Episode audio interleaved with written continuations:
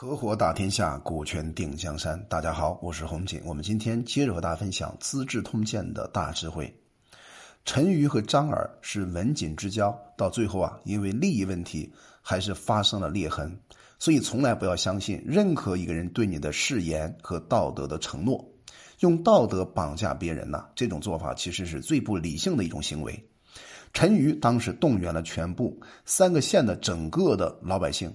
和骑兵啊一起想偷袭一个人，就是张耳，他最好的朋友常山王。当时常山王张耳啊，果然兵败，逃走到汉中，在废丘啊见到了汉王。汉王是谁呢？就是刘邦。刘邦对张耳是非常够意思的。那汉王呢，对他很优厚。最后的时候呀，不仅把自己的女儿嫁给了张耳的儿子，等于说他们之间割了亲家。所以说啊，刘邦对他很欣赏。张耳这个人做人做事方面确实要高于陈馀很多倍。后来啊，陈馀迎立被项羽改封的代王赵王，让他重新再做赵王。赵王啊，感觉非常感动啊，感动陈馀对他的恩情，于是啊，他让出这个位子来。中国人有一个非常伟大的智慧，就是让的智慧，立陈馀为代王。陈馀呢，因为赵王弱小。国家也刚刚安定下来，没有多久啊，就来代这个地方开始继位了，留下来辅助赵王，而派令下说以相国的身份守住代这个地方。张良呢，从韩国从小路啊回到了汉，汉王刘邦啊就封张良为成信侯。张良身体一直不太好，所以啊常常生病，从来也没有单独带过带过兵。因为张良是个谋臣，他不像很多武将，像韩信呐，像夏侯婴啊，啊，像这个，呃，这个这个这个樊哙啊，这些人呢，他完全是比不了的。所以身体比较柔弱，他只能靠脑力，通过头脑，通过智慧来帮助刘邦打天下。所以从来没有单独带过兵，那一向呢都是汉王刘邦啊筹划着策略的谋臣，时常追随在刘邦的身边。所以一个人要成功，你看谋士是不是很重要啊？那你想一想，你创业为什么不成功呢？可能我们身边缺乏很优秀的谋士。汉王啊，刘邦到了陕西呢，坐镇到关外，并安抚当地的父老乡亲。这是刘邦跟别人不一样的地方。河南王叫申阳，最后啊也投降刘邦汉王，把他所属的地方叫做河南郡。其实刘邦他成功就在成功是是在于收服人心，让很多知道刘邦的、不知道刘邦的都想投靠刘邦，这才是人家真正成功的关键点呀。那汉王刘邦啊，最后立韩襄王的孙子韩信为韩的太尉，此韩信非彼韩信呐。带兵啊，攻打韩地，攻占韩地啊。韩信呢，很快在阳城攻击韩王昌，韩王昌呢，兵败投降。十月份呢，汉王刘邦啊，就立韩信为韩王。韩信呢，常常率领韩兵追随着汉王。那汉王刘邦啊，回到关中，建都到溧阳。汉王呢，并且他的很多将领攻下了陇西这一带。到了春天正月呢，项王就是刘项羽啊。把这个大部队开到了北方的城阳，当时山东齐王田荣先生啊，率军和项王开始会战，那被项王刘邦呃，被项王这个项羽也打败了，逃到了平原。那平原老百姓啊，就把田荣给杀掉了。项王项羽啊，再立田甲啊，真假的假为齐王。楚军呢，于是向北啊，一直打到了北海，并且在北海。把整个的这些城郭、房屋全部活活给烧掉了，焚烧掉了，他屠城，所以把想田荣投降的士卒啊也活埋活活埋了，又把捆绑俘虏齐的老弱妇女啊，凡是楚军经过的地方都要被摧残，都要被毁灭。齐国的老百姓啊相聚在一起，共同反叛项羽。所以项羽他为什么就不能统一天下呢？他这是个暴君呐。他见到任何一个地方都要杀尽啊！实行最早的三三光政策，杀光、烧光、抢光，这是项羽当时的风格。你说这样的人谁敢跟他呢？所以他不败，天都不容啊！所以当时汉的将领攻占了北地，俘虏了雍王的弟弟张平。到了春天三月份呢，汉王刘邦率军呢从临晋渡过了黄河，那魏王豹啊投降了。带着军队啊，追随着汉王刘邦，那又攻下了河内这些地方，俘虏了当时殷王昂，把殷王昂的属地啊设置为河内郡。最早的时候啊，有一个武官人，这个人也非常厉害，在谋略层面不亚于张良。这个人呢叫陈平，家里特别穷，穷到什么程度呢？就基本上老鼠进去以后都得哭着出来。但是啊，陈平有一个好习惯，就是从小长到大都喜欢读书。所以啊，在乡里当中的社庙里当了社宰，每次分配祭肉的时候呀，非常的公平。果然跟他的名字一样的陈平，陈平嘛，公平很重要。所以父老乡亲都说：“哎呀，陈孺子当社宰真是很不错呀。”但是陈平啊，很感慨，他说呀：“哎，如果让我陈平有机会主宰天下，我也能够像分肉一样这样的称职啊。”可见当时陈平对他目前的工作岗位是不满意的，至少他内心深处是有很大的理想的。那你看，这个时候呢，所有的诸侯啊都背叛了秦国。陈平呢在临济侍奉当时的魏王纠，官位呢是太仆，以天下大计啊、大格局啊来劝劝说这个魏王。但是魏王没有格局啊，所以一个下属很有格局，一个上级没有格局，就是很难说服。魏王不听怎么办呢？有人向魏王进谗言，就说啊陈平这个人怎么地怎么地怎么地，说了很多坏话。那陈平呢就逃亡到。逃亡了，离开了魏王。后来啊，他侍奉了项羽，项羽啊就封陈平的爵位就是卿。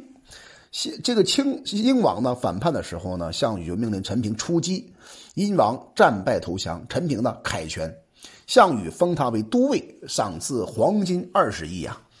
此一时二十亿对陈平来讲是很少的黄金。那我们这里面可以看出来了，最后的陈平的命运归宿啊是归宿了刘邦。等于说，陈平是一个非常优秀的人才。最早的时候，他跟着魏王，后来投效了项王，在最后归属了刘邦。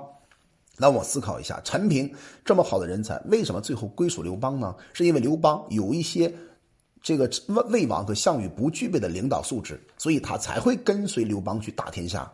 这才是我们真正读历史当中背后的那些故事。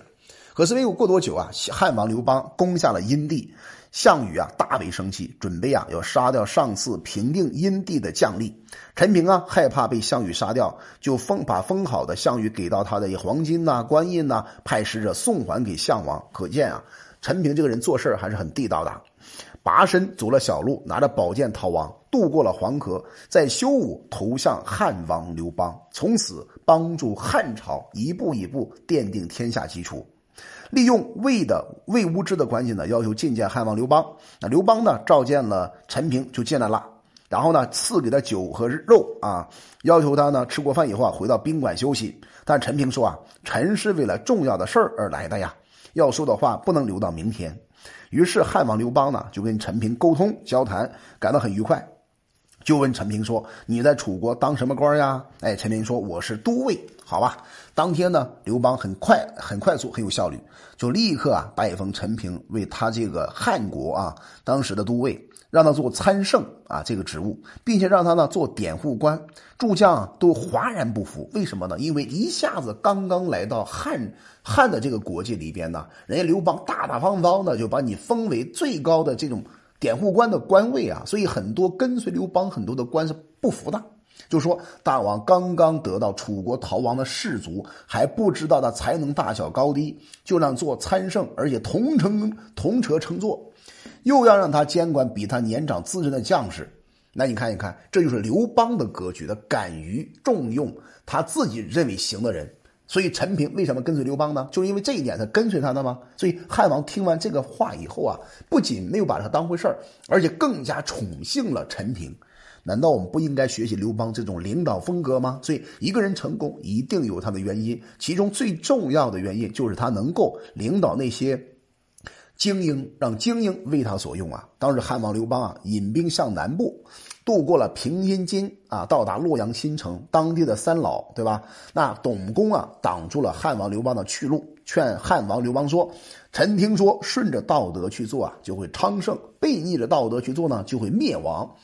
随便出兵攻击人呢，没有正当的名义，战事因而不能胜利啊。所以说，明白了敌人确实是贼寇，敌人才可能屈服。项羽是无道的，放逐杀害了他的雇主义帝。”那可以说呢，可杀的是一个可杀的贼寇啊！勇忍者呢，不能靠勇力表现他的人道正义呀，也不能够通过武力表现他的义气。大王应该率领三军部众为义帝之死穿上丧服，把情形告诉天下诸侯，然后共同讨伐项羽。